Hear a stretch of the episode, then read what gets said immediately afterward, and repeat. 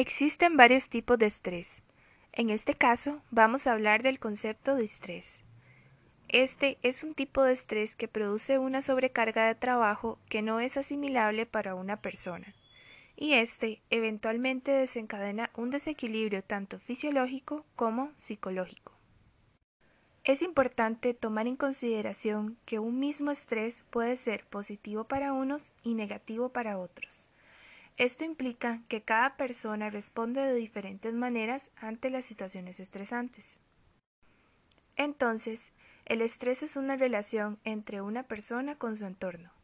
En algunos casos, este puede ser amenazante o desbordante para los recursos con los que cuenta una persona, ya que pone en peligro su bienestar. Además, podría generar una disminución en la productividad, la aparición de enfermedades psicosomáticas y un envejecimiento acelerado. De manera que se produce una sensación desagradable. Siempre que existe el estrés se experimentan diferentes emociones. El estrés puede afectar el cuerpo, los pensamientos, el estado de ánimo o el comportamiento. Dentro de los síntomas que se pueden presentar se encuentran dolor de cabeza, tensión o dolor muscular, dolor en el pecho, fatiga, malestar estomacal, problemas de sueño, dificultad para respirar, cambios en el deseo sexual, entre otros.